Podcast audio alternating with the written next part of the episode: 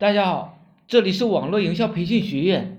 格格最近迷茫了。格格是我比较好的一个异性闺蜜。有人说你怎么这么多异性朋友呢？就没有点别的什么故事吗？你想发生点啥故事？我要告诉你说我是女的，你信吗？格格刚刚参加工作的时候啊，心里特别的坚信，只要我努力在公司工作，公司就能给我我想要的生活。但是很可惜。现实往往不是那样的，就公司那点可怜的工资啊，在上海活着都难，更别说想要的生活了。于是他一气之下跳槽，换工作之后依然过着每天上班下班的生活，工资涨了一点，但是随着时间飞快的流逝，他感觉生活还是没有变，收入也没有得到明显的增长，一下子就明白了，明迷茫了。他跟我说：“龙哥，我不想成为首富，也不想变得多么有钱，我只想呢，能够多挣点钱，可以在想买东西的时候，能够自信的买买买，不想看到心仪的东西的时候，却不敢拿出钱来用，害怕用了这个月就要吃土了，甚至土都没得吃。那些对于一个职场当中的人来说，应该怎样获得更多的收入呢？怎样才能让自己的生活好一点呢？”是不是只有换工作才能够得到这些？有太多的人在这里迷茫了。在回答如何生活更好的一个时候啊，我们来想一个问题：你的时薪是多少钱呢？当问出这个问题的时候，我估计很多人都会一愣，因为我们习惯了月薪、年薪，从来没有考虑过时薪。那么有按照时薪收费的吗？还真有。我问过做家教的朋友，时薪多少钱？他说一小时一百。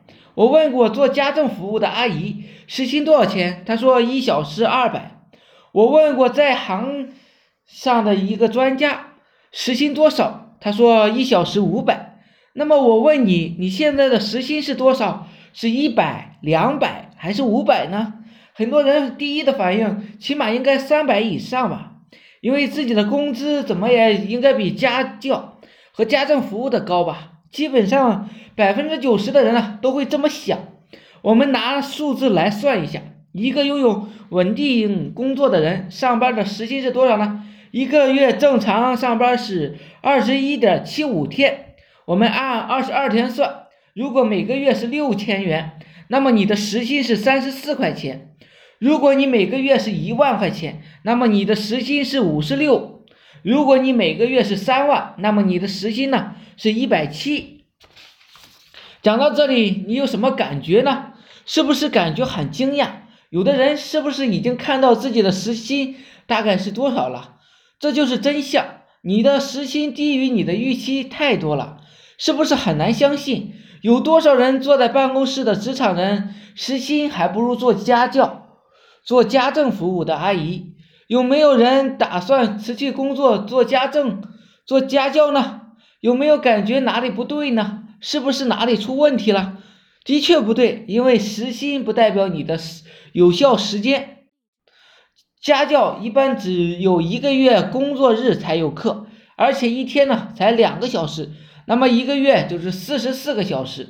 家政服务一般是一个家庭会打扫两到三个小时，但是阿姨有可能要占用半天不到的或者一天的时间。而且还算不得稳定的工作，而且如果不是每天都有安排的话，挣的并不是特别的高。但是全职工作是把自己的未来很大一块的时间卖给了公司，虽然有可能价格不算太高，但是每月都会有准时的工资发出，给你生存的基本保障和安全感。如果是你，你应该怎么选呢？我们都选，都希望一个安全、有保障的工作。可是，有可能会出现另一种情况，就是稳定的工作会让你慢慢模糊掉时间和财富的关系，然后就是去思考和行动的能力也就失去了。思维如果被局限，那么人生就没有什么可能了。大多数人对于挣钱是这样理解的：找到一份稳定的工作。然后去努力干活，那么工作就会很优秀。通过优秀的工作拿到高薪，通过这样的方式来积累财富。我们很多人都是这么想的。我们不能说这种想法是错的，但是却有着局限性。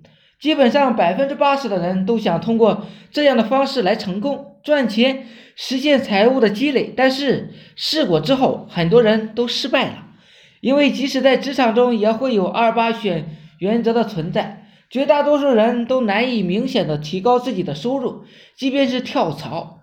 那么这么说了这么多，职场人应该怎么去提高自己的收入呢？我们都是在拿时间在换钱，但是贩卖时间，并不是仅仅是这一种方式的。好了，今天呢就讲到这里，大家有兴趣的可以加入我们 VIP 社群，在社群里可以享有群里更多更赚钱的网络营销项目，让你的时薪增长快速的增长起来。好了，大家有兴趣的可以加我微信二八零三八二三四四九。谢谢大家。